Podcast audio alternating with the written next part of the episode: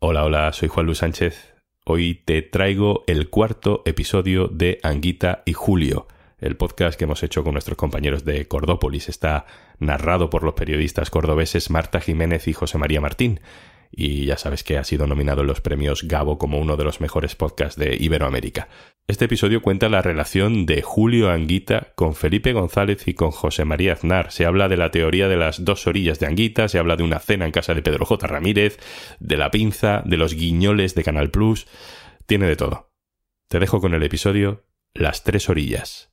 Una cosa antes de empezar. Hola, ¿qué tal? Me gusta imaginarme que todo el mundo está en estas fechas en la playa, disfrutando del solecito, del mar o de lo que te guste. Pero también es posible que no. Así que estés donde estés, te traigo buen contenido de Podimo. Vas a escuchar ahora un episodio del podcast Anguita y Julio. Lo tienes completo en Podimo, así que si cuando termines quieres seguir escuchando, tienes 60 días gratis registrándote a través del enlace podimo.es barra al día. Recuerdo muy bien que teníamos previsto un viaje a Córdoba y pensando en ese viaje a Córdoba se me ocurrió jugar a dominó con, con Julio Anguita. Habla Javier Arenas, entonces ministro del PP con Aznar. Era otoño de 2002. Anguita había dejado la política de primera línea y vivía en Córdoba, donde retomó su oficio de maestro. Y llamé a Julio y le dije, Julio, eh, no lo sabrás, pero la próxima semana voy a Córdoba, podíamos jugar una partida de dominó. Y me dijo, hombre, encantado, encantado. ¿Con quién viene? Y le dije, con José María Aznar. Y a continuación se hizo el silencio. José María Aznar, presidente del gobierno en ese momento.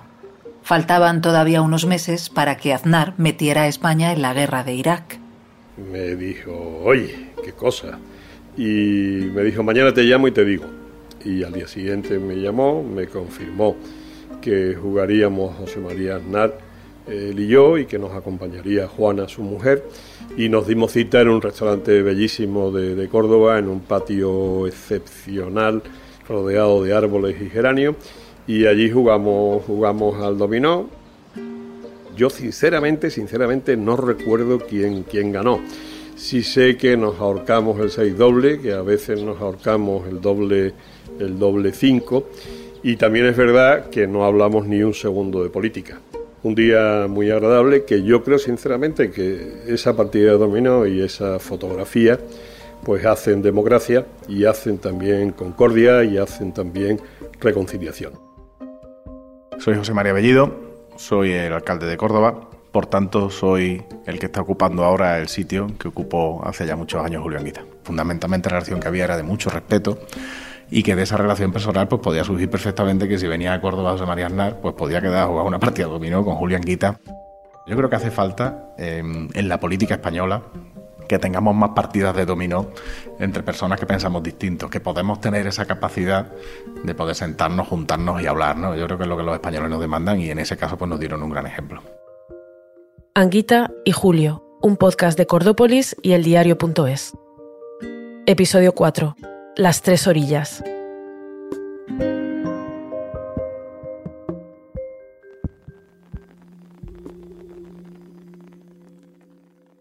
En la década de los 90 en España ocurrió todo. Ministro, parece que no se encuentra el señor Roldán. ¿Sabe usted dónde está? Eh, más o menos sí, pero no se lo voy a decir. Es la década prodigiosa, como la llamaba Anguita. En ella emergió la modernidad y también el terrorismo de Estado el caso Roldán y el caso Guerra, Filesa o las escuchas ilegales del CESIT. Son pinchazos telefónicos, no meras escuchas de inalámbricos. En aquellos años que Izquierda Unida describía como de reconversión neoliberal, el desempleo feroz fue la máxima preocupación de Julio Anguita. Compañeros y compañeras, tres años después, vuelve a estar Izquierda Unida plantándole cara al paro su coalición encabezó las huelgas contra las reformas laborales y realizó multitud de propuestas. En los 90, ETA asesinó a 163 personas. En 1997, la sociedad estalló tras el secuestro y muerte anunciada de Miguel Ángel Blanco. Nos han confirmado que Miguel Ángel ha sido asesinado. Anguita tuvo que mudarse de domicilio por las amenazas de los terroristas cuando ETA dejó de matar, estuvo a favor del diálogo y de que el terrorismo no dividiera más al país. Tres personalidades de gran temperamento coincidieron en este tiempo de la política española, Anguita, González y Aznar. Váyase, señor González. No le queda ninguna otra salida honorable. 9 de junio de 1999. Acto socialista en Don Benito, en Badajoz. Por tanto, no es igual. Lo que sí es igual es Anguita y Aznar. Es la misma mierda.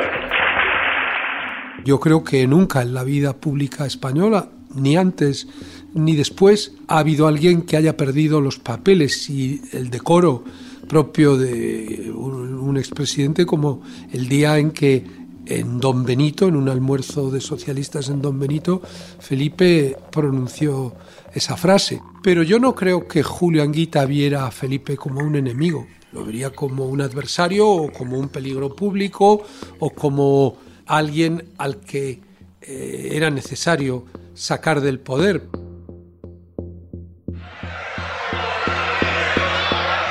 Y yo creo que lo que usted propone, honradamente creo, que no es ni de izquierda ni de derecha, es de otra galaxia, de una realidad inexistente. Y lo digo con respeto, no, no, se ha dicho que yo lo he descalificado, insultado. He citado una sola vez la, expresión anguitismo y usted 20 la expresión felipismo. Fíjese usted la diferencia. Señor presidente, sosiéguese, señor González.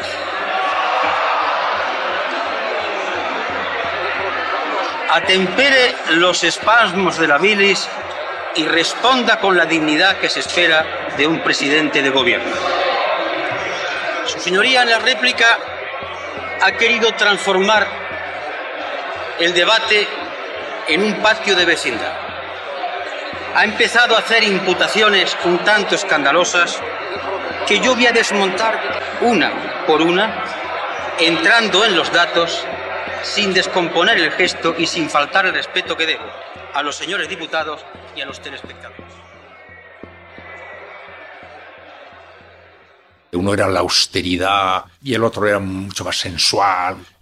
Desde luego no se tenían ninguna simpatía, eso era bastante evidente, pero como la antipatía política PSOE y PC era sabida, pues no había tampoco mucha sorpresa en eso. ¿no?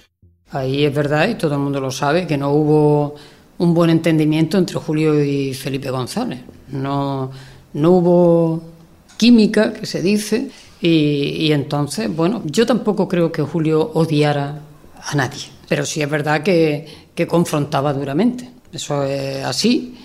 Para Felipe González, Julián Quita era el gran enemigo mmm, dirigente del PC. Y Julio despreciaba a Felipe González porque no hacía lo que él creía que tenía que hacer. Él es Rodolfo Serrano, periodista de El País. Pero yo creo que en esa guerra quien tuvo más culpa fue Felipe González, que no fue capaz de ser generoso cuando podía haberlo sido. ¿no? Quiero, por lo tanto, agradecer, como digo, el tono de su intervención y manifestar mi profundo respeto a la representación que usted ostenta, que les convierten a ustedes en la tercera fuerza política Debate de la primera investidura de José María Aznar, mayo de 1996. Entiendo que la lógica política le lleva a usted, y no lo critico, digo que lo comprendo, a dar un voto negativo a este candidato. Nuestra posición de no, señor Aznar, no es porque nosotros seamos un grupo político distinto y al ser distinto, tener otras siglas, tenemos que votar no a su investidura. Eso sería, en cierta medida, degradar este debate y hacer una caricatura. Votamos no porque estamos radicalmente confrontados con la política económica que ustedes plantean y presentan. Me parece imposible que Aznar y Anguita pudieran tener ningún tipo de, de, de afinidad. Me parece o sea, es absolutamente seguro que no tenían ninguna. ¿eh? Pero bueno, fueron coincidiendo, digamos, en, en aquel momento. Yo creo que a Julio y a Aznar le unían algunas cosas por ejemplo, su carácter sobrio, por ejemplo, que eran personas extremadamente eh, educadas y yo creo que también personas de, mucha rectitud. Y les separaba un auténtico océano ideológico, estaban en las antípodas a la hora de formular planteamientos ideológicos y problemáticos. Aznar supo cómo, cómo conquistar a Julio. supo cómo conquistarle y Aznar trataba con verdaderas atenciones a Julio para tenerlo cercano.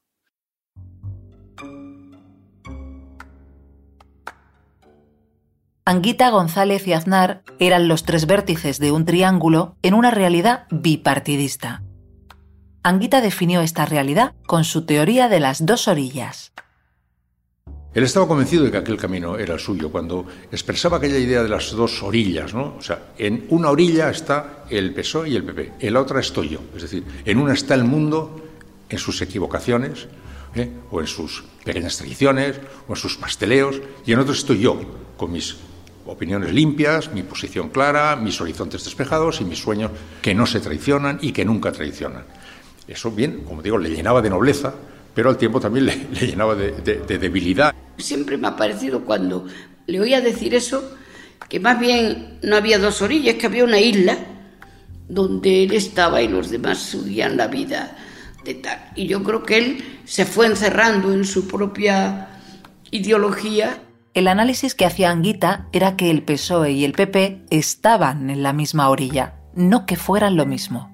Um, Julio Anguita explicaba, lo que quería decir no es que el PP y el PSOE fueran iguales. Él decía incluso, el castellano es un idioma que tiene los verbos ser y estar, que no es lo mismo ser que estar. Entonces él decía, eh, el PP y el PSOE están juntos en asuntos eh, como puede ser la OTAN, como puede ser el tipo de construcción europea, en los pactos de Estado, en su, actitud ante la Constitución, eh, ante la Iglesia y otra serie de ejemplos que ponía él. Em, entonces, claro, decía, siempre ahí tienen sus diferencias, dice, pero yo mido a las fuerzas políticas por lo que hacen. Y entonces, en ese sentido, él recurría al símil del ajedrez. Y decía, yo tengo dos alfiles, un alfil en casillas blancas y otro alfil en casillas negras. Son distintos porque uno es negro y otro es blanco, pero el movimiento es el mismo. ¿Son iguales? No. Uno es blanco y otro es negro, pero al final los dos alfiles se comportan igual y se mueven igual. En este ambiente de tensión hay elecciones generales, las de 1993. El PSOE volvió a ganar, pero no por mayoría absoluta. Quiero que todos los ciudadanos sepan que he entendido bien el mensaje que sé que el triunfo debe ser tomado exactamente como un mensaje de cambio sobre el cambio, de impulso democrático.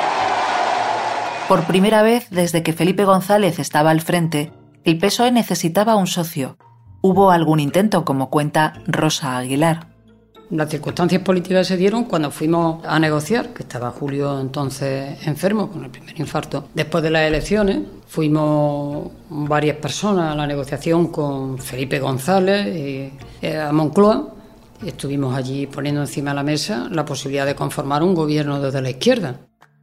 Eh, izquierda Unida tuvo 18 diputados y el PSOE justamente le faltaban 15 de sobrados. Ah, me llamó Alfonso Guerra. Yo estaba entonces convaleciente. Me llamó para decir, oye, a ver si hacemos algo. Y dije, sí, sí, con un programa. Porque estos tíos, dice, quieren pactar con CIU. Por tanto, estos tíos eran los suyos. Bien. Bueno, le dije, mira, yo no puedo, estoy convaleciente, pero te mandaré a un compañero. Inmediatamente González pactó con Convergencia y Unión. Y Guerra se cayó. De modo que todas las historias que circulan de que nosotros no hemos apoyado y demás, eh, González nunca quiso. Prefirió pasar con eso, pues además es su sitio. También lo entiendo.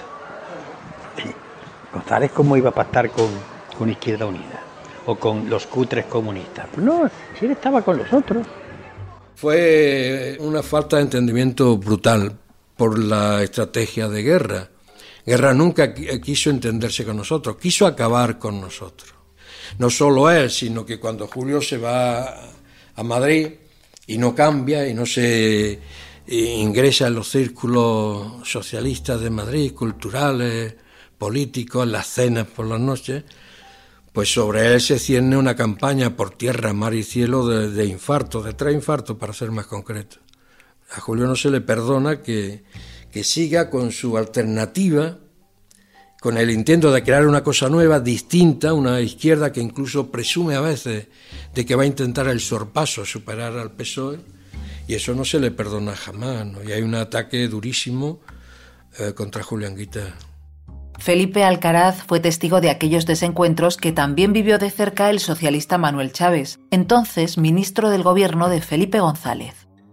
Yo creo que no había condiciones políticas ni quizás humanas para, para hacer un pacto y en ese sentido pues se optó por lo que diríamos que fue el comienzo de lo que se denominó la geometría variable, empezar a pactar por uno y otro para lógicamente pues mantener el gobierno. Por otro lado, su compañero en la dirección de Izquierda Unida, el profesor Víctor Ríos, fue testigo de aquellas conversaciones. El PSOE se ponía nervioso. Querían que nosotros fuéramos un referente subalterno del PSOE. Para ellos, nosotros no podíamos hablar con fuerzas políticas de la derecha. Y nosotros, si veíamos que se podían hacer acuerdos concretos que eran útiles a la gente, los hacíamos con quien sea, en el Parlamento, por supuesto. Como ya te hemos contado, Julio Anguita solía decir que sin utopía no hay izquierda. Para Anguita, la conquista de la utopía se hace a través de lo concreto, y lo concreto en política tiene un nombre que él siempre repetía tres veces, una especie de mantra que solo suena a Anguita. Programa, programa, programa. Sí, yo creo que eh, detrás del programa, programa, programa de Julio estaba la utopía de lo concreto. Esa era la traducción eh, para Julio en programa de ideas fuerza aterrizadas en torno a los intereses de los ciudadanos. Utopía de lo concreto igual a programa, sí, en Julio Anguita sí. Si lo lamentable, señoras y señoras diputados, es que no he podido tomar nunca café con el señor presidente porque el señor presidente nunca ha querido saber nada con Izquierda Unida. Lo normal, lo educado, lo correcto, lo democrático es tomar café con los demás dirigentes políticos. Esta es la democracia. En 1994, cuando el PSOE había perdido la mayoría absoluta y el PP le pisaba los talones, Anguita y Aznar no habían tomado muchos cafés a solas, y ninguno se podía imaginar que años más tarde jugarían al dominó.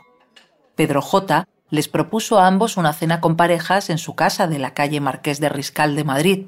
Anguita acudió solo. ¿Intenta él urdir una trama? Sí. ¿Cómo? Pues la cuento. Él me invita a una cena a la que va José María Aznar y a lo que yo voy en la que él plantea el tema del el cambio y en el que yo muestro mi opinión, que sí, que hace falta en España un cambio, pero un cambio de estructura económica. Lo que sí hubo, pues es una gran sintonía política en relación a lo que eran las prioridades de España en ese momento. Y quedó claro que Anguita no iba a tener ningún problema en votar junto a la derecha en todo lo que tuviera que ver con la regeneración democrática y con cualquier asunto que contribuyera a la justicia social. Al terminar aquella cena, Pedro J. le regaló el mismo libro a Anguita y a Aznar. La historia de la caída y decadencia del Imperio Romano, que era un poco el decir, oye, eh, el felipismo es un régimen, es un imperio, es algo que va mucho más allá, una opción política. Estamos hablando, claro, ya de cuando Felipe ya llevaba 10, 11, 12 años en el poder. Pero imperios más altos han caído, ¿no? Y aquí tenéis la prueba, ¿no? Fíjate, es que la utilización de Julio por parte de Pedro J y por parte de Aznar fue total. O sea, es que intentaron manipularlo y posiblemente Julio ni se enterase de que lo estaban manipulando porque Julio a veces tenía esas obsesiones y tenía ese sentido de que a mí nadie me engaña y es la mejor manera de que te engañen. El enemigo de mi enemiga es mi amigo. Eso es lo que pasó. Después Julio se arrepintió de eso. De esa cena y de, y de ese comportamiento que tuvo que se pudo, pudo interpretar. Se interpretó claramente como una, como una pinza. ¿no? ¿Qué fue la pinza? ¿Realmente existió? Se llamó pinza a una insólita y exótica alianza en el Parlamento andaluz durante la corta legislatura de 1994 a 1996. Se produjo entre los entonces líderes regionales del Partido Popular, Javier Arenas, y de Izquierda Unida, Luis Carlos Rejón, aquel hijo de buena familia convertido al comunismo de quien ya hablamos en el episodio anterior.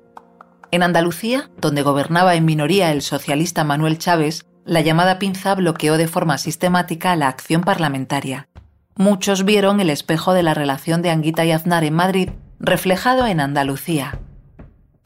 La pinza fue un acuerdo estratégico entre la Izquierda Unida de Andalucía y el Partido Popular para aislar al gobierno del Partido Socialista. ¿Hubo pinza en Andalucía? Pues mire, acuerdo programático entre el PP e Izquierda Unida, ninguno. Acuerdo político entre PP e Izquierda Unida, ninguno. Acuerdo ideológico entre el PP e Izquierda Unida, eh, ninguno. Lo que sí hubo es un diagnóstico compartido. Que cada uno le llame como quiera. Yo opino que de pinza nada, de regeneración democrática mucho. Junto a Javier Arenas, aquellas conversaciones entre el PP e Izquierda Unida en Andalucía las lideró Manuel Pimentel, entonces secretario general de los Populares. Julio Anguita eh, quiso que alguna de las actitudes del gobierno socialista entonces tuvieran contrapeso y fueran tuvieron límites, sí. Recordemos que eran los años de, del GAL, de la corrupción, de fin, que fueron años eh, muy intensos donde él entendía que no podía ser cómplice de todo eso. ¿no? hubo para nada un programa de gobierno compartido, no hubo para nada una alternativa común, no podría haberla y no la hubo. Eh, pues, pues, piensa sí o no, depende la, la quieras ver. Se puede contar em, que nosotros hacíamos políticas sin complejos y por tanto hablábamos con todo el mundo, es decir, todo el mundo, y escuchábamos a todo el mundo y les explicábamos nuestras posiciones a todo el mundo. Eso no solo no era entendido, sino que era criminalizado en nuestra época. Y ahí se lanzaron, por ejemplo, insidias como la pinza. No sé si es un pato, pero si pues anda como un pato, tiene el pico como pato y hace cuá cuá, pues a lo mejor es un pato. Entonces, la deducción que teníamos todos es que sí había habido una pinza, pero para mí es un aspecto que me parecía relativamente eh, irrelevante. Los partidos hacen los acuerdos que quieran, pero sí que en Andalucía le dio una cuchillada al, cegar la posibilidad de un presupuesto y Andalucía le devolvió muy duramente un castigo. El resultado de estas conversaciones entre el PP e Izquierda Unida fue la legislatura más corta de la historia de Andalucía. Los presupuestos de la comunidad tuvieron que ser prorrogados y la inestabilidad se instaló en el sur.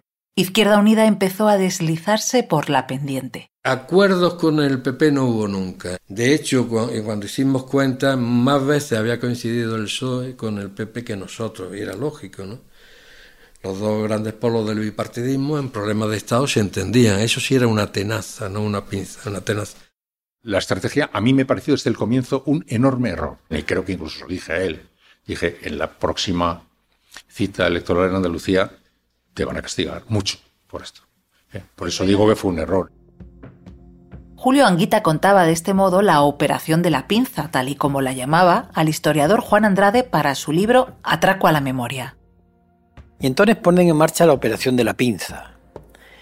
Yo lo he contrarrestado cuando me ha dado la gana de entrar en debate con un documento que tengo ahí, una carta que me dirige José María Aznar y que yo llevo a la presidencia de Izquierda Unida, ofreciéndose a que creemos y demos una moción de censura conjunta. Él se compromete a que no va a gobernar nada más que mantener el Estado día a día y convocar elecciones inmediatamente. La respuesta es que no, se le argumenta. O sea que si hubiéramos querido, a Felipe lo quitábamos de en medio. Hubiese sido una locura, pero lo hubiésemos hecho. Hubiésemos quitado a Felipe de en medio, Pepe y nosotros, pues teníamos suficientes diputados. En aquel triángulo que formaban Anguita, González y Aznar, y casi un cuarto de siglo después, las frases de entonces parecen cobrar una nueva dimensión. También aquella teoría de las dos orillas, tal y como recordaba el Gran Wyoming en un homenaje a Anguita del colectivo Prometeo en 2021. Yo recuerdo perfectamente eh, cuando Felipe González dijo aquello de eh, Anguita y Aznar son la misma mierda. Bueno, pues ahora resulta que el que va haciendo bolos con Aznar por escenarios como hombres de Estado, expresidentes, referencias de la democracia son Felipe González y José María Aznar. O sea que al final la misma mierda que Aznar no era precisamente Aquito.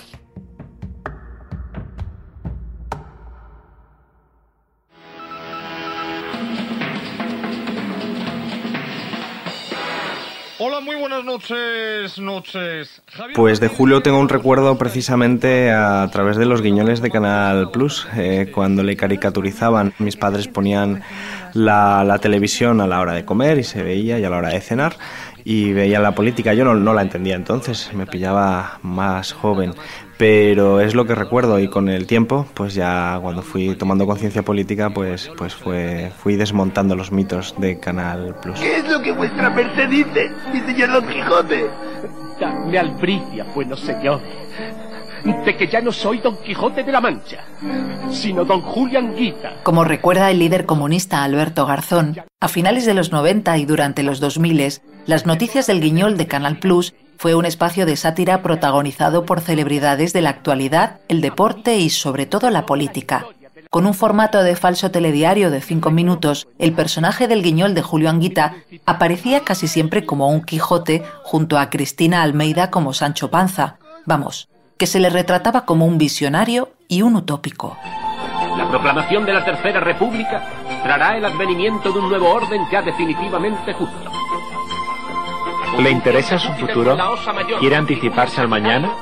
Llame al 906 24 13 22. Precios especiales si llama después de medianoche.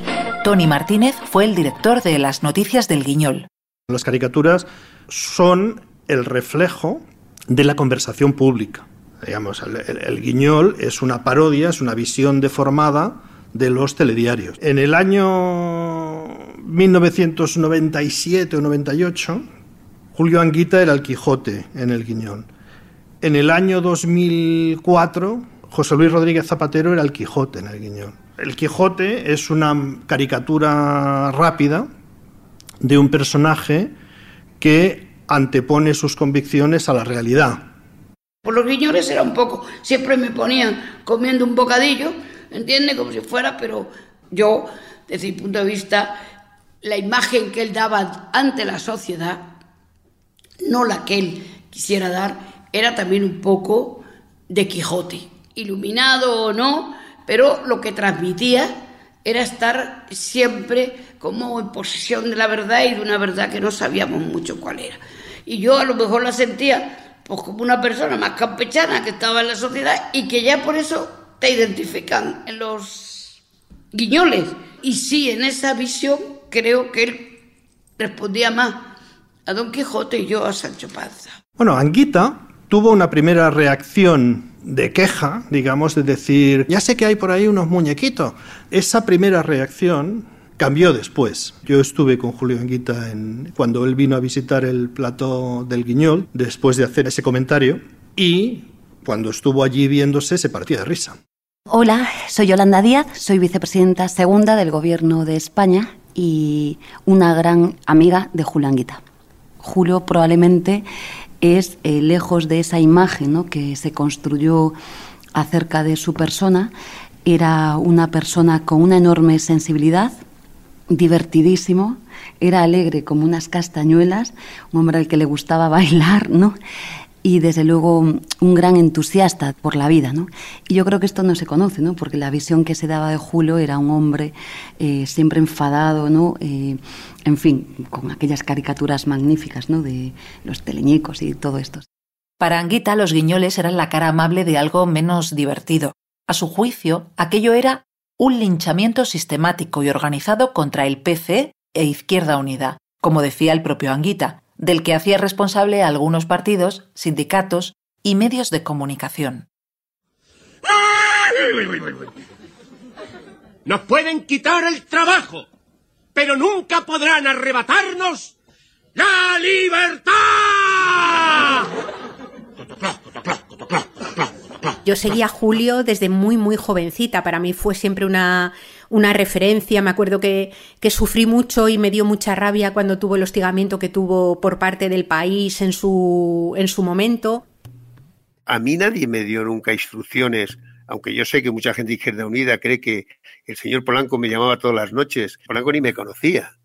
Eh, para decirme lo que tenía que escribir yo al día siguiente, o Juan Luis Cebrián, que por cierto nunca eh, me dijo sí o no. Nunca me dijeron nada. Y nunca, ni para bien ni para mal. Pero sí que era muy clara la hostilidad que tenía el Grupo Prisa con él y la, hostilidad que tenía. Pero no la tenía conmigo, no la tenía conmigo, nunca la percibí. El sistema vio que se podía crear una alternativa de izquierda y no lo, no lo permitía. No querían que se pudiera eh, en ningún momento cuestionar la estructura del bipartidismo, ¿no? Y se lanzaron como fiera contra Julián Guita. Eh, solamente una persona ha tenido después una campaña tan dura o más que la de Julián Guita, Iglesias. El hecho de que fuera una figura tan atacada y, tan denostada por el establishment mediático en España, pues revela lo que realmente significaba Anguita. Y el hecho de que, de que haya sido una figura histórica tan importante para la izquierda, incluso después de, de que sus problemas de salud le, le quitaran de en medio de la Coordinación General de Izquierda Unida, revela su dimensión. Por ser didáctico, por intentar explicarle al pueblo las cosas, he sido la mofa, la befa, el escarnio de medios de comunicación. También tengo que decirle a ustedes que me ha importado trebledo. En medio de esta espiral mediática, la expulsión de Nueva Izquierda de Izquierda Unida echó más leña al fuego. Ya te contamos en el episodio anterior que los diputados de Izquierda Unida que apoyaron Maastricht contra la voluntad de Anguita, entre los que estaban Cristina Almeida, Diego López Garrido o Nicolás Artorius, montaron Nueva Izquierda, el partido de los renovadores dentro de Izquierda Unida. Esa de Maastricht no fue la única discrepancia o traición, como la consideraba Anguita. El mal rollo fue escalando en este culebrón político y Nueva Izquierda acabó expulsada de Izquierda Unida. Al tiempo, acabó integrada en el PSOE. Los medios de comunicación se frotaron las manos. Maastricht fue un gran cisma en Izquierda Unida un gran cisma que se evidenció en una votación en Congreso en el año 92, pero es verdad que, que los, los, problemas que había entre, entre Nueva Izquierda y, y, el resto de la organización venían de más atrás y luego se proyectó hacia adelante, eh, como pasa siempre en, en, política. Entonces fue una cicatriz que, que no solo no se cerró, sino que se fue abriendo hasta que Nueva Izquierda salió de... Eh, de Izquierda Unida en el año 97, pero que también viene de antes. Cohesión no significa monolitismo, cohesión significa debate. A mí, me gusta a mí que en Izquierda Unida haya debate, ¿eh? que haya libertad de pensamiento, y no solamente que haya libertad de pensamiento, sino que haya libertad de palabra. Lo que ocurre es que cuando ya se ha terminado el debate y, y se hace una votación, pues tiene que, que operar la lógica de mayorías y minorías, pero todo eso de manera muy democrática. Entonces, aquella diferente concepción de, de las cosas que, que, para unos es es ser un renovador y para otros es ser izquierda domesticada. Y a lo mejor para unos es ser más moderno, mirar al futuro, ser posibilista, y para otros, pues es una izquierda menos rupturista, más afín a los pactos, y que en el fondo lo que quiere es llegar a acuerdos con el Partido Socialista. Es verdad que luego, con el paso del tiempo, lo que vemos es que aquellos eh, que se llamaban renovadores, que eran los de Nueva Izquierda, que votaron cosas diferentes a las que decía la organización en asuntos claves como Maastricht, pues bueno, terminaron dentro del propio Partido Socialista. En ese sentido, es un, es un cisma que viene de atrás, y que tiene mucho que ver con qué hacer con el Partido Comunista. Es un debate que, como una matriosca, pasa del PC a IU y luego se desarrolla hasta que llega un momento en el que, en el que se rompe la organización en 60-40%. O sea, fue una ruptura impresionante y bastante grave. Como siempre, lo que peor llevó Julio fue el fuego interno. Esto que definía a Felipe Alcaraz con la paleta de colores. Muchos rojos se volvieron rosas. Ocurrió con Cristina Almeida, con su amigo Herminio Trigo, y unos años después incluso con Rosa Aguilar, con quien la relación no llegó a recuperarse nunca.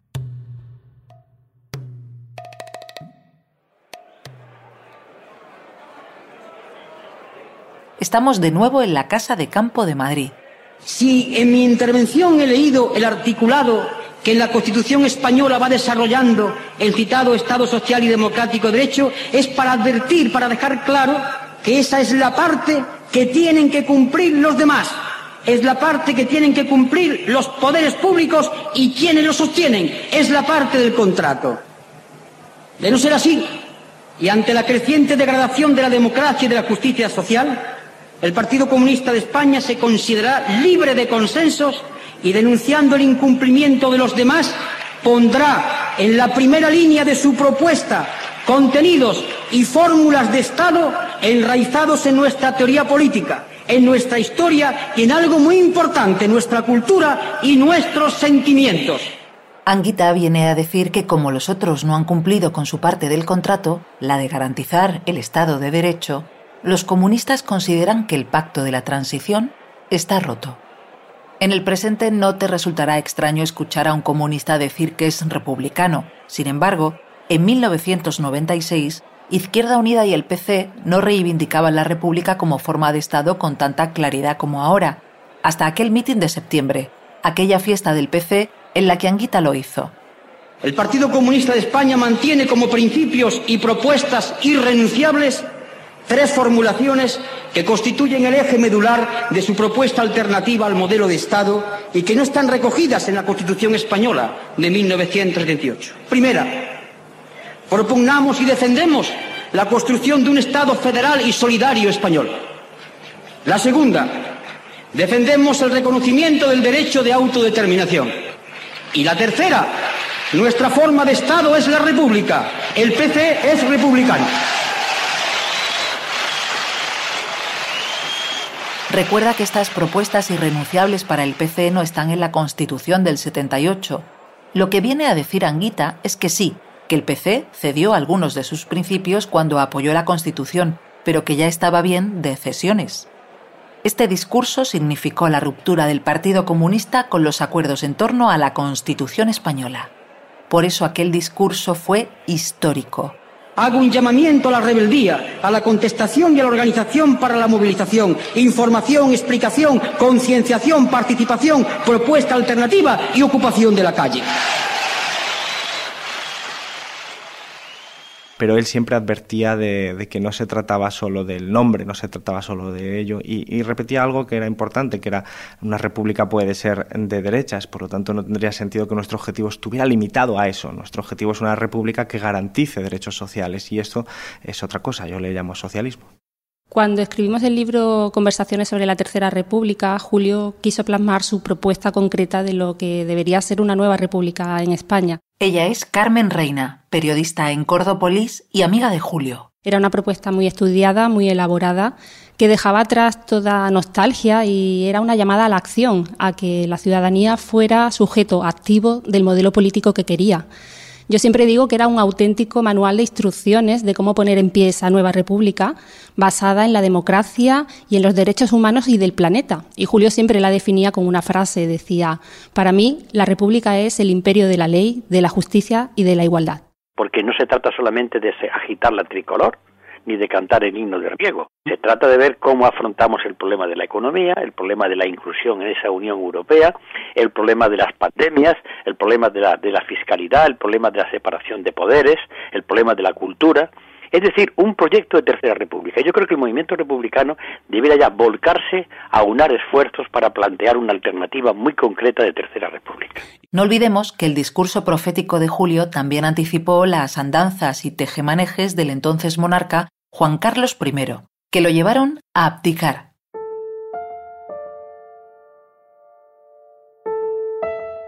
la tensión eh, en varios momentos de 1999 fue muy fuerte y tuvo el otro infarto en diciembre del 99. Como cuenta Víctor Ríos, Julio Anguita terminó el siglo XX con una nueva sacudida en su corazón que lo apartaría de la política de primera línea para siempre. Somatizaba, metabolizaba la política, no podía sacarla. Él terminaba un problema, una votación, la preparación de la reunión de un órgano y seguía muy nervioso, fumaba dos paquetes de celta al día, metabolizaba toda la... y eso iba generando un desgaste. ¿no?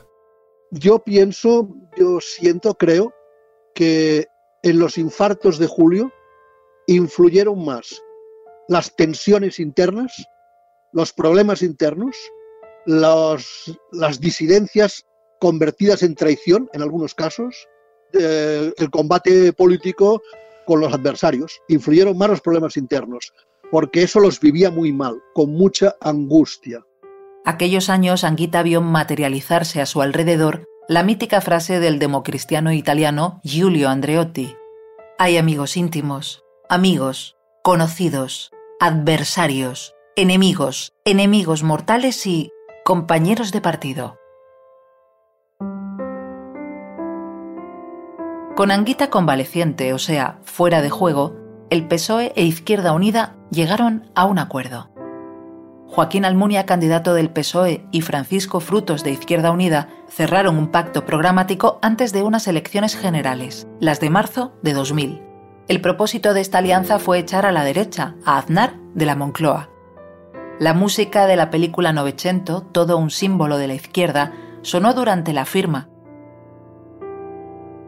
El resultado fue un desastre. Izquierda Unida perdió más de un millón de votos. Yo creo que tanto por parte de Frutos como por parte de Joaquín Almunia fue el intento de agarrarse a un clavo ardiendo. Y salió mal, salió mal.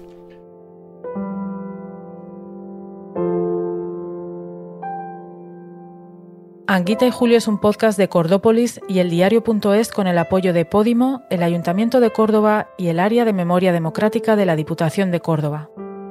Has escuchado la voz de Julio Anguita gracias a cortes del Archivo del Congreso de los Diputados, el Archivo Municipal de Córdoba, en fragmentos de las conversaciones que mantuvo con Juan Andrade para el libro Atraco a la Memoria, editado por Acal, y en un corte del programa Carne Cruda.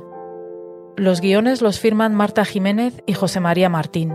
Fernando Vacas ha sido el autor de las músicas originales de este podcast. El montaje y el diseño de sonido es de Idea Sonora.